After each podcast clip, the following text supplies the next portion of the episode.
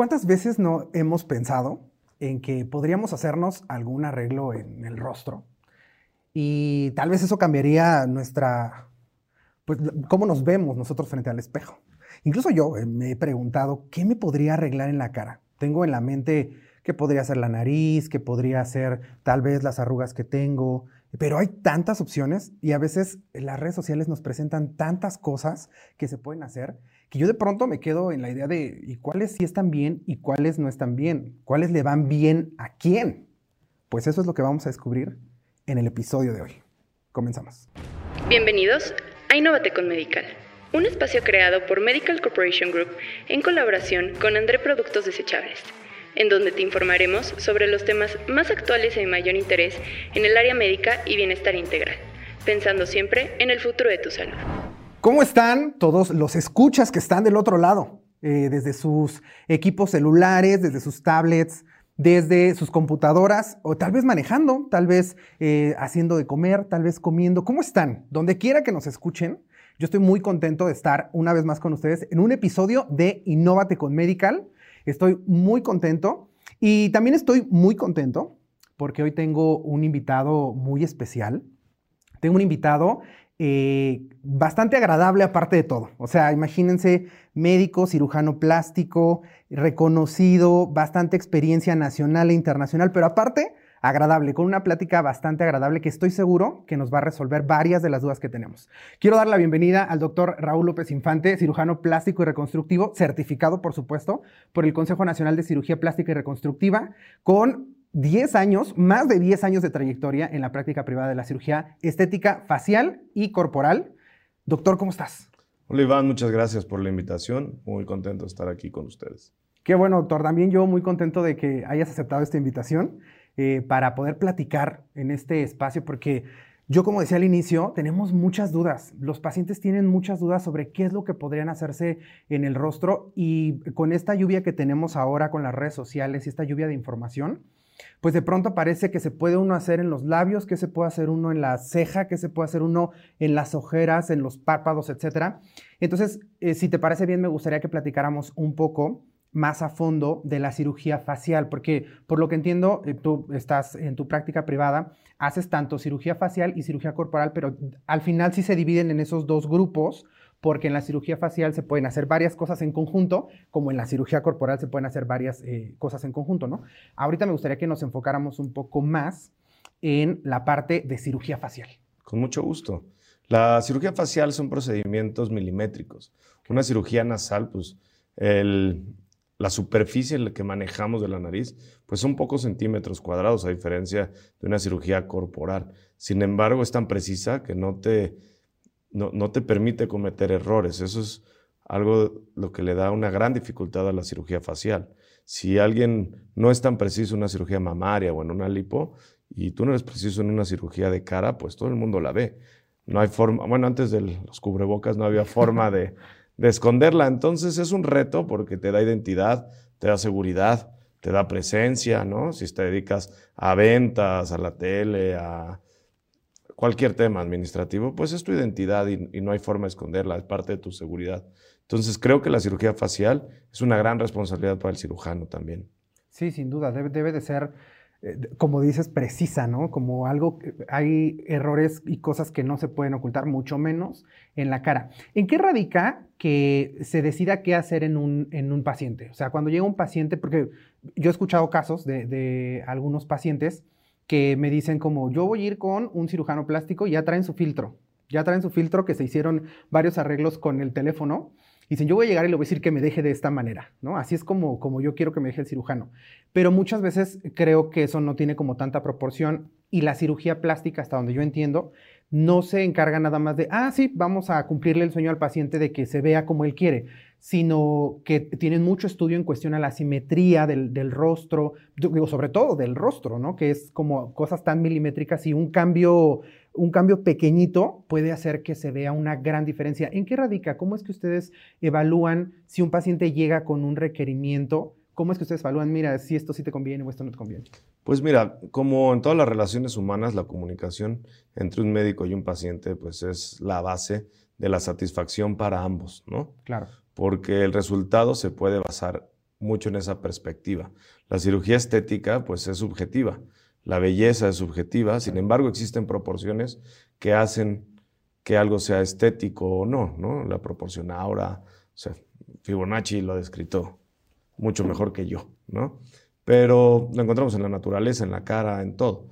A lo que voy es que este acercamiento, esa intimidad que tienes con los pacientes, es lo que tú tienes que dar para poder llevarlo de la mano y darle un consejo, tanto médico como desde el punto de vista estético.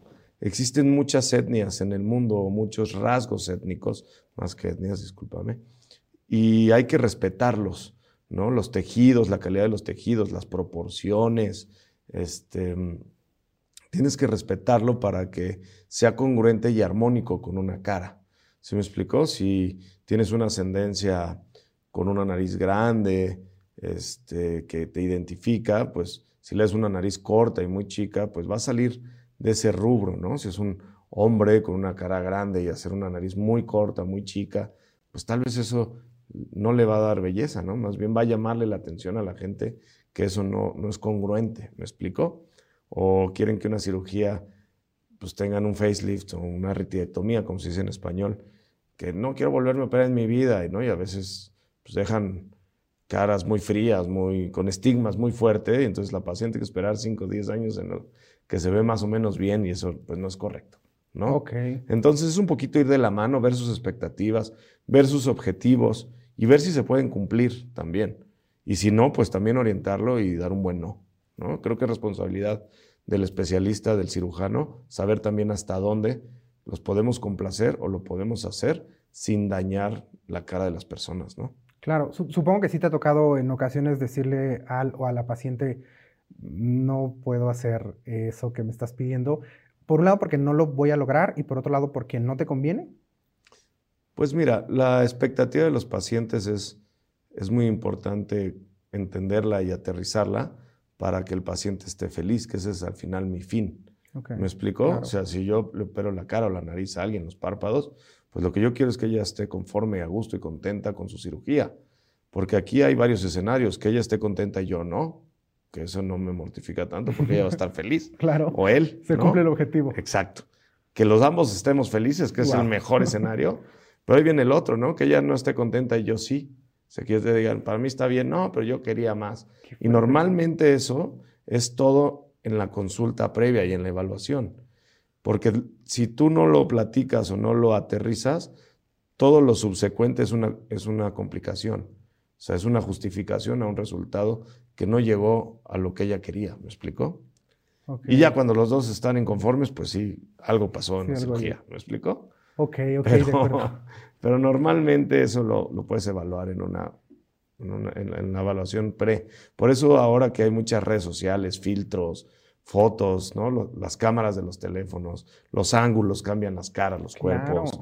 Entonces, luego se dejan llevar por, por modas y que a veces pues, son metas que no deben de, ni de llevarse a cabo ni de cumplirse. O bueno, las redes sociales a veces los malinforman, ¿no? Sí, es increíble cómo de pronto nos podemos ver al espejo. Y yo tengo un, un espejo en tu casa, doctor, en mi casa y ese espejo, con, como está iluminado, yo ahí siempre, si me quiero levantar el ánimo, en ese espejo. Sobre eso. Yo voy en ese espejo y digo, qué bien te ves. Y de pronto se ve uno en la cámara del celular y dices, ¿qué me está haciendo? ¿Por qué me veo de esta manera? Y sí, no entendemos esta onda de los grandes angulares, de que ahora pues tenemos tres lentes y esos lentes tienen que distorsionar un poco el fondo porque está buscando mayor eh, amplitud en la foto y entonces tu cara de pronto se ve más alargada o se ve más eh, con, con, las orejas un poco más hacia enfrente, etc. Y sí, sí es, sí es muy importante. ¿Ustedes utilizan algún tipo de tecnología para medir la cara o para hacerle un mock-up al, al paciente y decirle, mira, más o menos así quedarías o, o cómo se hace la evaluación? Fíjate, existen dos formas de hacerlo. ¿no? Esa es una herramienta para con, convencer a un paciente de que va a quedar bien. Okay. Entonces, yo lo hago con mucha prudencia y sobre todo cuando quieren un volumen mamario o están o quieren proyectar algo, algunos detalles. Sin embargo, pues ir en la cirugía nasal, que es donde más lo ocuparía, y en la cirugía de mama, pero en lo facial, en la, en la nasal, muchas veces lo que hacemos es un dibujo y entonces es más fácil enseñar una destreza o, o los conceptos que están sí podemos hacer alguna simulación tridimensional con todos estos programas nuevos que existen. Sin embargo, es una herramienta para convencerte y ahora te comprometes a quirúrgicamente Lograrlo. lograr eso, que muchas veces es superior el resultado, ¿me explico? Ok. A mí algo que me encanta es con la galería de pacientes que tenemos y que muchas veces nos permiten mostrar sus resultados, es mostrar la calidad o cómo nos gusta a nosotros operar. Y entonces, pues pueden ver a alguien que tenga la piel o la nariz parecida a la tuya, el tipo de color de ojos, de cara, de edades. Entonces dicen, ah, no, pues estas 10 muchachos, 10 muchachas, me encanta cómo se ven, sus cambios, va, ¿no? Si tú estás buscando comprar un cuadro de un artista y no te gusta esa técnica y él es especialista en esa técnica, pues tal vez ese artista no es para ti, ¿me explico? Claro. Entonces, siento que puede ser una herramienta que los lleve o los, o los confunda un poco más, ¿no? Ok, ok. Sí, sí, sí, estoy de acuerdo. Puede ser, porque al final, aunque la tecnología va avanzando, va avanzando mucho, etcétera, pues puede hacer promesas que al final no se van a cumplir y que también, como dices, el resultado puede ser superior. O sea, al, al final no ser como, de, como marca la imagen, sino ser mejor. Claro. Ok. ¿Qué te parece, doctor? Porque hay muchas cirugías que son muy conocidas. O sea, creo que todos eh, sabemos de la, eh, de la cirugía de nariz, de la cirugía de oídos, que son como las que más nos hacemos de la lipopapada, ¿no? Que es, es muy conocida y sobre todo que por lo menos, a lo mejor yo me estoy quemando, doctor, porque en mi For You page de TikTok es lo que más me aparece de cirugía plástica, porque tal vez es lo que he buscado. Pero creo que hay más procedimientos que se pueden hacer y creo que a veces no los conocemos. Yo siempre les digo aquí que, desde luego, la idea de este eh, podcast organizado por Medical Corporation y André Productos Desechables es informar, pero esto no quiere decir que es una consulta, ¿no? O sea, Claro. nada más estamos informando, pues para que vayamos conociendo un poco más y lo podamos hacer de mano de un experto, de alguien Gracias. que lleva mucho tiempo dedicándose a esto y que ha estudiado bastante para poder hacer este arte. Entonces, ¿qué te parece si le platicamos un poco a los escuchas un poco más a detalle? ¿Qué es lo que se puede hacer uno en el rostro, empezando de la frente hasta llegar al cuello? Ah, ¿Qué es pues, lo que más se hace? Mira, eso es muy interesante, Iván, porque hay muchas opciones y para el estudio de, de la estética facial lo dividimos principalmente en tercios. Ok, Entonces, el tercio superior viene desde la implantación del pelo hasta las cejas. ok. Entonces, el, el tercio superior, ¿qué hacemos? En hombres es muy común que busquen el injerto capilar. y yo, ¿no? no, me volteen O a sea, ver a mí. ok, ok. Es muy común que, que ya hay cerca de los 30, 40 años que están más chavalones, busquen el injerto capilar para conservar una densidad del cabello mayor y, no perderlo tan corto, en, un- en un periodo breve, ¿no? Y utilizamos también pues, todas las toxinas y rellenos para las arrugas de la frente. También hay procedimientos quirúrgicos que hacemos para eliminarlas o para suspender, para subir la posición de las cejas en hombres y en mujeres. Pero lo más común, pues es la toxina botulínica en patitas de gallo alrededor de los ojos y frente y el injerto capilar en lo que confiere al tercio superior. Después viene el tercio medio de la cara, donde van de las cejas a la base de la nariz. La nariz, pues ahí lleva, en mi práctica, pues el, el liderazgo, ¿no? Al final una buena cirugía de nariz, una, una nariz bonita pasa desapercibida. Hace que tus ojos se vean más grandes, que te veas más galán. Sin embargo, no te llama la atención per se la nariz. Y una cirugía donde dejas algún estigma nasal, pues para todos lados andas viendo quién se operó la nariz. ¿Me explico? ¿A Ya qué te refieres con un estigma nasal? Pues hay gente que les abren la columnela y tienen cicatrices o que están desviadas o que las proporciones que les dejan no van acorde a su fisionomía, entonces les llama mucho la atención en una cara que la nariz es muy protagónica, ¿me explico? Claro. Y normalmente no debe serlo, pero un buen balance y una nariz bonita siempre es la raíz de, un- de una cara bonita, Claro. en mi punto de vista, ¿no? Sí, sí, sí. En los hombres buscan mucho la cirugía. Bueno, aparte que la nariz es un órgano, tiene una función respiratoria, olfatoria, feromonas, y se involucra en el gusto, no solamente es algo estético. Entonces hay que abordarlo pues con esa seriedad, Claro. ¿no? Hay problemas funcionales, hay problemas estéticos y en eso varía la edad en la que operamos. Los hombres también es muy común que busquen la cirugía de párpados del tercio medio porque ya hay cierta edad que la piel de los párpados empieza a irse sobre las pestañas y nos cambia la mirada, ¿no? Se ve una mirada más triste o las bolsitas de los párpados de los ojos. ¿Estás desvelado? No, sí, amanecí, ¿no? No sé, ¿Saliste son ayer? normales. ¿Saliste ayer? No, es la, la- la ojerita normal, ¿no? Sí, claro.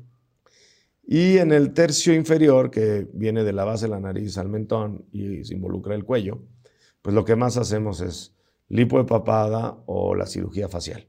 ¿no? La cirugía facial que va del tercio medio y tercio inferior, quitamos el exceso de piel, quitamos las papadas, levantamos un poquito la mejilla.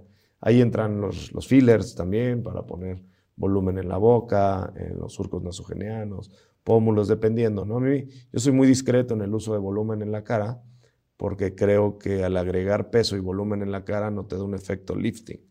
Okay. O sea, al agregarle peso a la cara sobre la gravedad, pues, pues siempre va para abajo, ¿no? Claro. Nunca va para arriba. Va, va a pesar y se Exacto. va. Claro. Sí, sí, sí. Entonces, conceptualmente puede ser que cuando los pacientes son jóvenes y no tienen laxitud en sus ligamentos y eso funcionen parcialmente. Pero si tienes una caja de herramientas, como los cirujanos plásticos tenemos, y podemos arreglar la posición de los músculos, la cantidad de piel, pues entonces el volumen que necesitamos es menor, ¿me explico? Claro. No necesitamos mucho volumen porque luego pues las caras también se van deformando cuando abusan con esos productos, que es una enfermedad nueva, es Ok. una enfermedad de tendencia, ¿me explico? Y en el tercio medio pues vienen también las orejas, la pabellón auricular que normalmente es una deformidad que le llamamos orejas prominentes y puede ser porque la concha auricular, o sea, la, la copita de la concha es muy grande o porque la oreja no tiene una forma adecuada, Ujú. ¿no? Y esa la corregimos muy sencillo. Normalmente nos buscan en etapas adolescentes los niños o por ahí de la primaria, donde los niños a veces son crueles con sus compañeros y, y les dejan estigmas, ¿no? Sí, Entonces, claro, cuando- claro. porque ya cuando tienes 40, pues ya tu oreja está grande, ya te vale gorro. Sí, ¿me claro. Sí, sí, sí. Pero normalmente son edades que lo buscan, ¿no? Lo molestan en la escuela y es una cirugía muy sencilla y pueden vivir sin esos estigmas. Y eso es muy, muy importante para mí de la cirugía estética, ¿no? Yo antes, cuando empecé a estudiar medicina, pues para decir, ay, voy a, a que el cuerpo esté sano y apoyas a los pacientes enfermos. Y después cuando decidí hacer cirugía estética, que me encanta porque aparte es una expresión artística dentro de la ciencia, ¿no? Las bases son científicas 100%. Hay gente que, que no lo ve así, pero un, un doctor sin, sin los conocimientos adecuados, pues no puede operar, Claro. ¿no? Y entonces se llenan de complicaciones. Pero el ser humano no solo es físico, tiene un tema estético, tiene un tema de personalidad, un tema sentimental, tiene una trascendencia emocional, si le quieres llamar religión, espiritual, como tú quieras, y ningún rubro es más importante que otro, ¿me explicó? Hay gente que tiene muchos rubros bien cubiertos y de repente el emocional falla porque él cree o él percibe en sí mismo que hay un defecto facial, corporal, que no le llena ese espacio y no lo deja hacer. Entonces, al, al poder ayudar a esas personas y tener un efecto positivo, pues también creas un círculo, un círculo virtuoso. Entonces, rindan mejor en el trabajo, en su tema social, escogen una mejor pareja, su autoestima mejora, dejan de ser introvertidos porque sienten seguridad. Y tal vez no estaban enfermos como tal físicamente, Físicamente. pero emocionalmente sí es, un, es una ayuda muy grande y cambia su personalidad, su desempeño y eso. Entonces es cuando ves que el ser humano es más complejo que, que un problema físico. Sí, yo, yo estoy completamente convencido de, de cómo la cirugía plástica estética está involucrada en el término salud. ¿no? O sea, si nos vamos a la terminología como tal de salud, donde se tiene que ser un equilibrio de todas estas cosas que mencionaste, para que realmente consideremos que estamos saludables, pues entonces hay- que atacar también la parte mental, la parte emocional y la cirugía plástica estética, que eh, eh, no se aleja de la reconstructiva ni, la- ni de la funcional, puede ayudar con eso, ¿no? Al final es Claro. ciencia. Y sí, yo también, yo sí los veo mucho como, como artistas por cómo tienen que eh, cumplir ciertos objetivos sin salir, sin afectar lo funcional, Claro. Sin salirse de lo que realmente se puede, ¿no? Yo, eh, de los médicos que conozco como, como tú, a mí me, me llama mucho la atención la ética con la que trabajan y por eso te hacía esas preguntas al principio, ¿no? Porque con esta eh, desinformación que hay actualmente, donde pues varios eh, podríamos hacernos llamar profesionales de la salud y hacer tratamientos estéticos, que ya hemos explicado aquí varias veces que la medicina estética como tal, pues no existe, existe la cirugía plástica, que se divide en la estética y en la reconstructiva, ¿no? Eh, eh, pero en este, en este mundo de desinformación que hay, donde podríamos cualquiera decir, ah, yo te hago un tratamiento, etcétera, el tener a una persona con la, suficientemente, con la suficiente ética que te diga, eso no lo podemos hacer o eso no te conviene o eso podría eh, quitarte simetría o esto es lo que realmente es correcto, eso es muy, muy valioso. Entonces, yo eso creo que pensamos de la misma, de la misma manera. Oye, hace rato mencionabas la parte de ritidectomía, ¿lo dije bien? Sí, sí. perfecto. Es un término médico. Sí, sí, sí. ¿No? ¿Qué es la, la ritidectomía? La ritidectomía es una cirugía en la cual hacemos un rejuvenecimiento facial. Ok. ¿No? Es el facelift, en inglés lo conocen más. Al final del día tenemos mucha influencia, ¿no? De nuestros vecinos norteamericanos.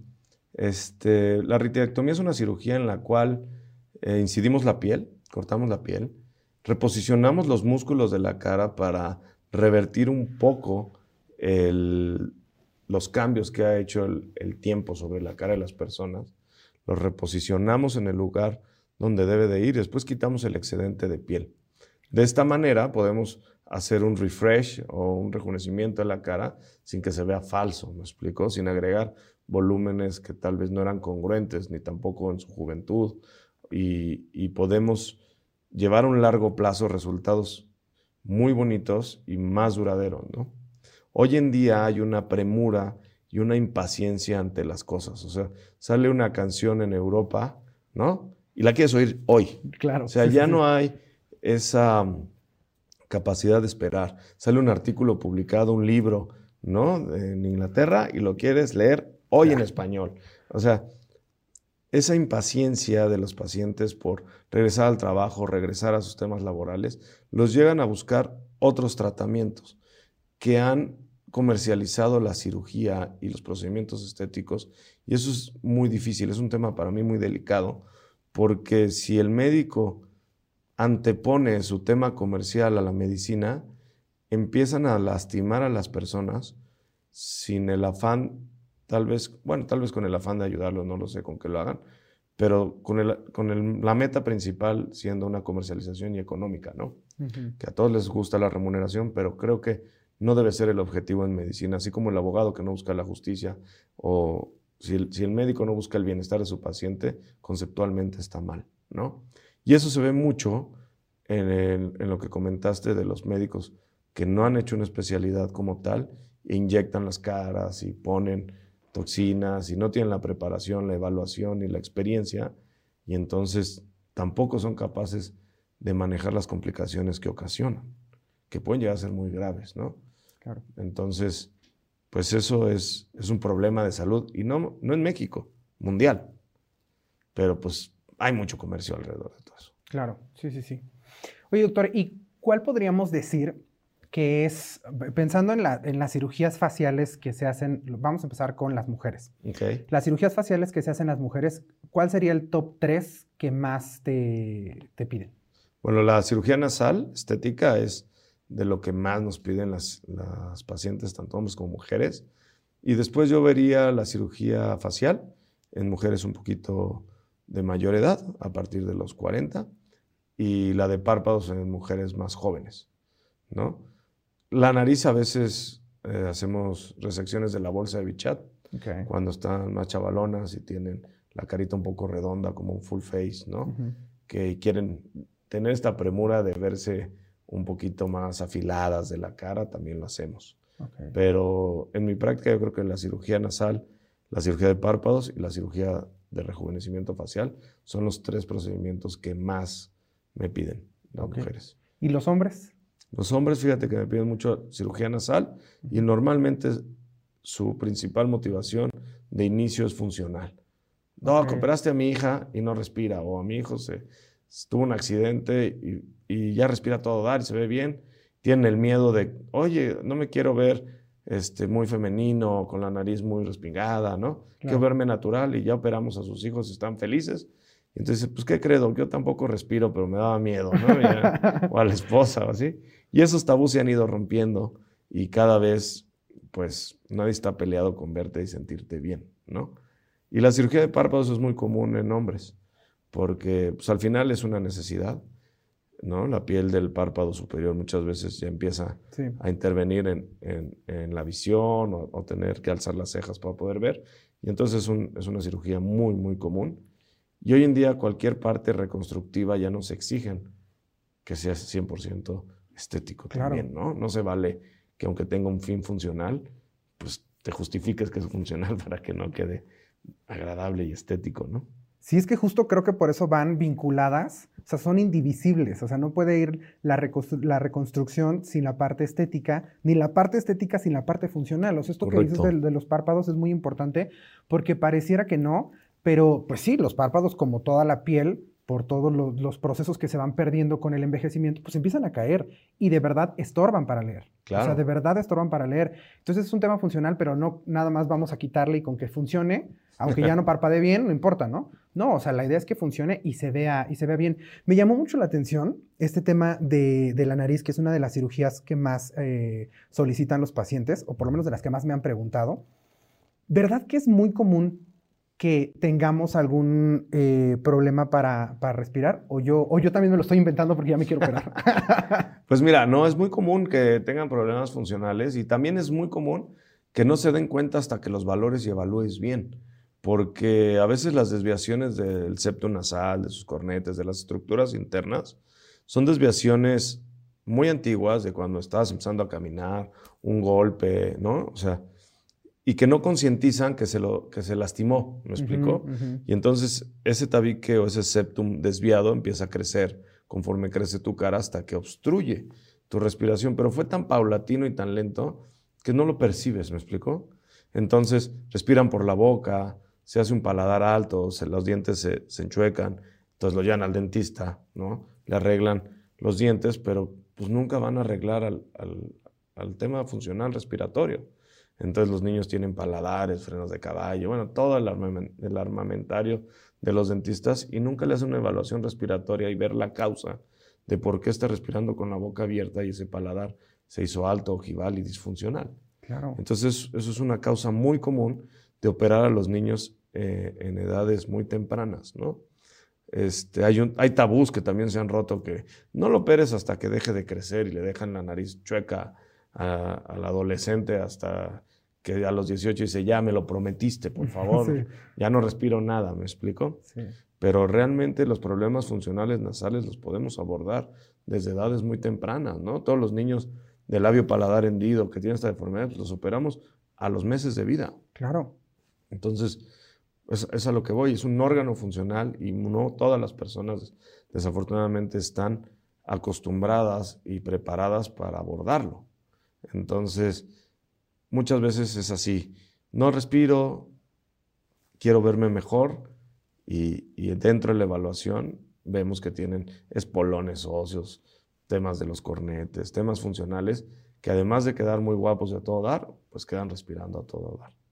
Me estoy clavando mucho en este tema porque me parece muy interesante, sobre todo, como te digo, por la, frecuencia que hay de pacientes buscando esta cirugía eh, estética porque pues sí, al final la, nariz está en el centro de nuestro rostro y es seguramente lo primero que, vemos y que pensamos en arreglarnos. ¿Cómo es la relación con, em, con otorrino?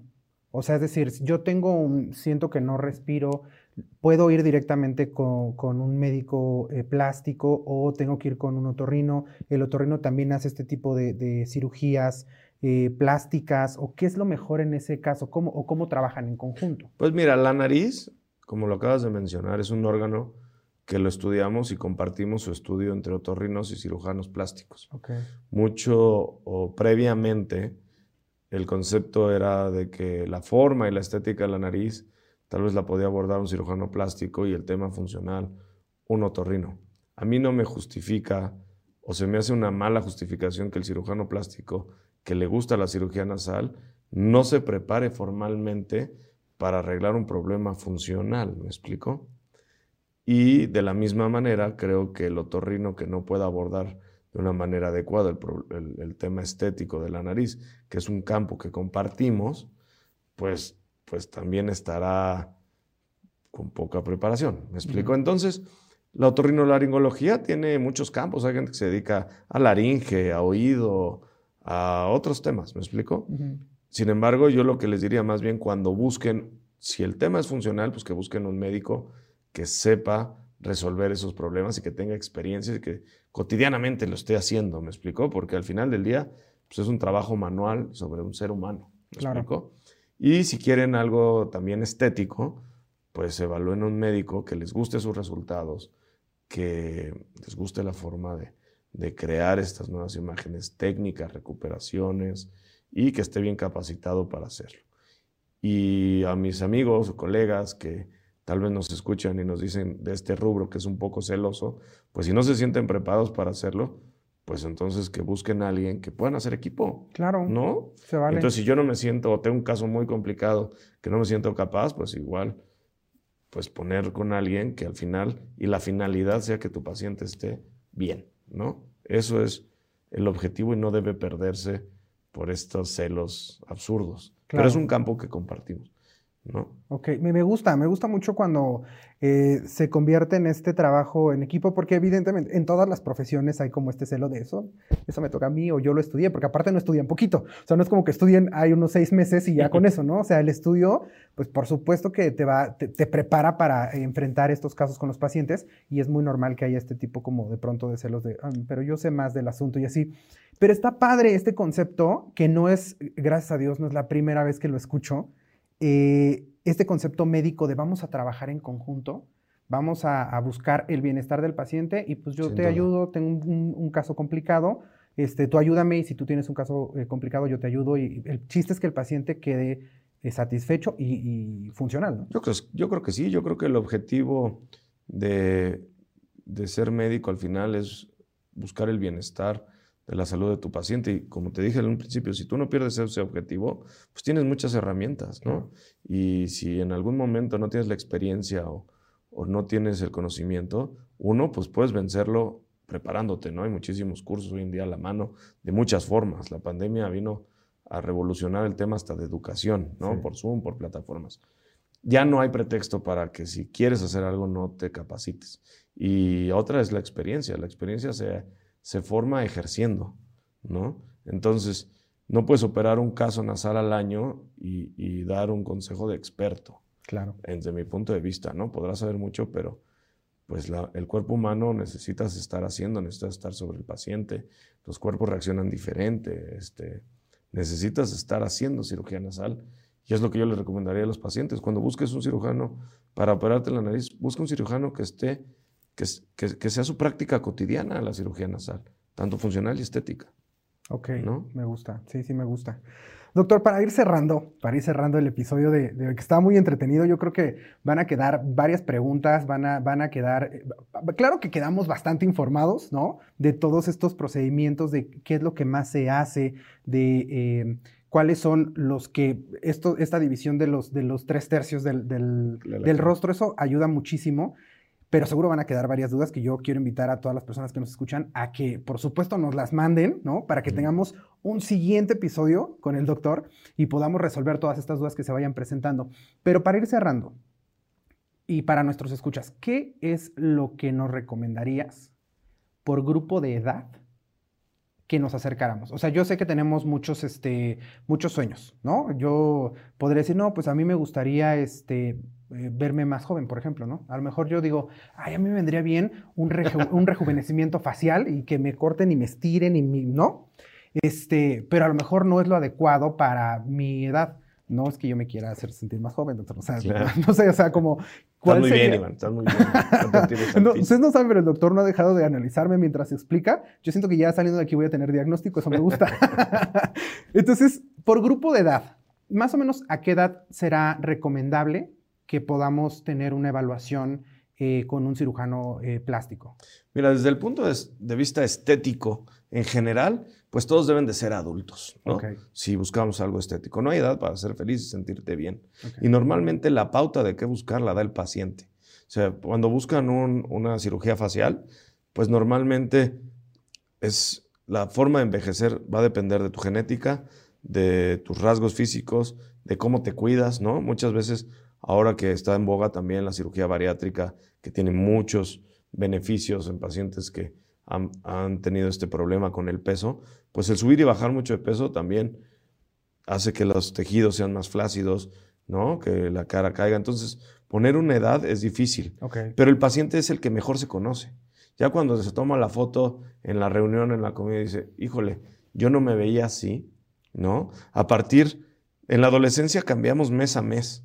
Entonces realmente no tienes una autoimagen certera, ¿no? Ves que se tropiezan, ves que tiran las cosas, y no es que sean torpes, es que el pie les creció dos centímetros en un mes y de repente calzan del 5 ahora del 7 y, pues sí pierden esta estereognosia de saber dónde están ubicados en, el espacio las cosas, ¿me explico? La nariz les crece, ¿no? Las chavas no los pelan porque les salen granitos, les ponen brackets, le crecen las orejas, o sea, pero ya cuando ya es una etapa adulta, te mantienes así hasta que empiezan a haber rasgos de envejecimiento. Y tal vez te lleva 15, 20 años a una autoimagen que ya, ya te conoces, ya te ubicas de esa manera, ¿no? Entonces, cuando eso empieza a cambiar, es cuando empieza la cosquillita de operarte, de hacerte, de inyectarte, de las arrugas, ¿no? Que puede ser también un abordaje desde el adulto joven. Sin embargo, regresando un poquito a lo de cirugía nasal, que lo tocamos mucho en este tema, cuando existe un problema funcional, pues no hay que dejar al niño que se desarrolle así. Ah, no va a rendir en la escuela, no va a dormir bien, va a tener deformidades faciales. Pobre chavo. O sea, podemos arreglarle su nariz y puede respirar a todo dar sin que sea un martirio y que tenga que esperar a que tenga 20 años para que él vaya solito y ya lo pida, ¿me explico? Y en, las mujeres, que es muy común, a partir, hay mucha literatura, pues dicen que después de, que tienen su menarca, después de unos meses, en general, a los 15 años ya tienen un crecimiento facial muy avanzado las niñas y ya podemos planear algo que sea funcional y estético nasal. Que obviamente a esa edad nadie va a buscar ningún otro procedimiento estético, tal vez de las orejas, ¿no? que hablamos en los, en los niños y adolescentes. Y desde un adulto joven ya podemos hacer párpados, las bolsitas de bichat para la mejilla, papada, lipo, cara, pelo, ¿no? La verdad es que creo que la cirugía es una consulta, la estética es una, una consulta muy agradable. Generalmente son buenas noticias, generalmente están muy bien y bien estar mejor, que eso es un reto para nosotros, ver y mantener sus estándares estéticos y que no tengan estigmas, pues eso es un reto para mí, ¿no? Ok. Pero pues desde un adulto joven y de ahí para adelante, pues no hay edad para estar bien. Sí, para, como, como decías, para cumplir tus sueños, para sentirte bien, para tener esa, esa seguridad. Claro. Me parece muy bien, doctor. Quiero agradecerte que hayas aceptado esta invitación. Yo estoy muy, muy, muy contento. Aprendo muchísimo con, todos los especialistas que tenemos y sobre todo con esta plática tan agradable. Muchas, muchas gracias por estar aquí. Gracias por aceptar la invitación y espero que nos veamos pronto en otro, en otro episodio que estés por acá para platicar más de las dudas que nuestros pacientes pueden tener. Muchísimas gracias. Podemos aterrizar lo que quieran. Ojalá se repita. La verdad es que cuando te la pasas bien, el tiempo se pasa volando. Creo que estos podcasts son, son algo informativo muy práctico y muy jovial. Muchas gracias por invitarme. Al contrario, doctor, ¿alguna red social donde podamos seguir y podamos también pedir alguna consulta, eh, saber más cómo de, de dónde te podemos encontrar? Pues mira, tenemos, eh, mi Instagram es Raúl-López Infante y Saldaña. Ahí están los teléfonos del consultorio y ahí les podemos dar cita, agendar y, y hacer algo más personal, ¿no? Está nuestra página, digo nuestra página porque mi práctica estética y privada la llevo junto con mi padre que tiene más de 50 años liderando este rubro también. Entonces es www.lopezinfante.mx. Es completamente informativa sobre los tratamientos quirúrgicos, no quirúrgicos, inyectables y los productos que tenemos y los datos del consultorio, direcciones y todo. Entonces, encantados de atenderlos y la verdad que hoy en día creo que está al alcance de todos. Pues ahí está el contacto del doctor. Vayan a sacar su consulta, vayan a, pedir información si tienen alguna duda, si les gustó este episodio y creen que alguno de los procedimientos puede aplicar con lo que ustedes necesitan para verse y sentirse mejor, pues aquí están los datos.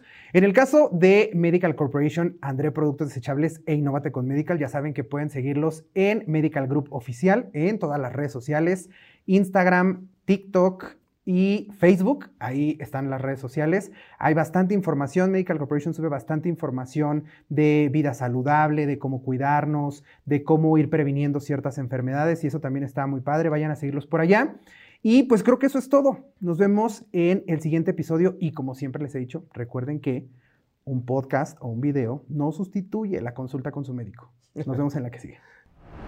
Si te gustó este podcast y quieres más información, síguenos en nuestras redes sociales arroba Medical Group Oficial y en www.medicalgroup.com o en nuestro canal de YouTube. No olvides de suscribirte y darle clic a la campanita para enterarte de nuevos episodios. Producido por Medical Corporation Group y André Productos Desechables.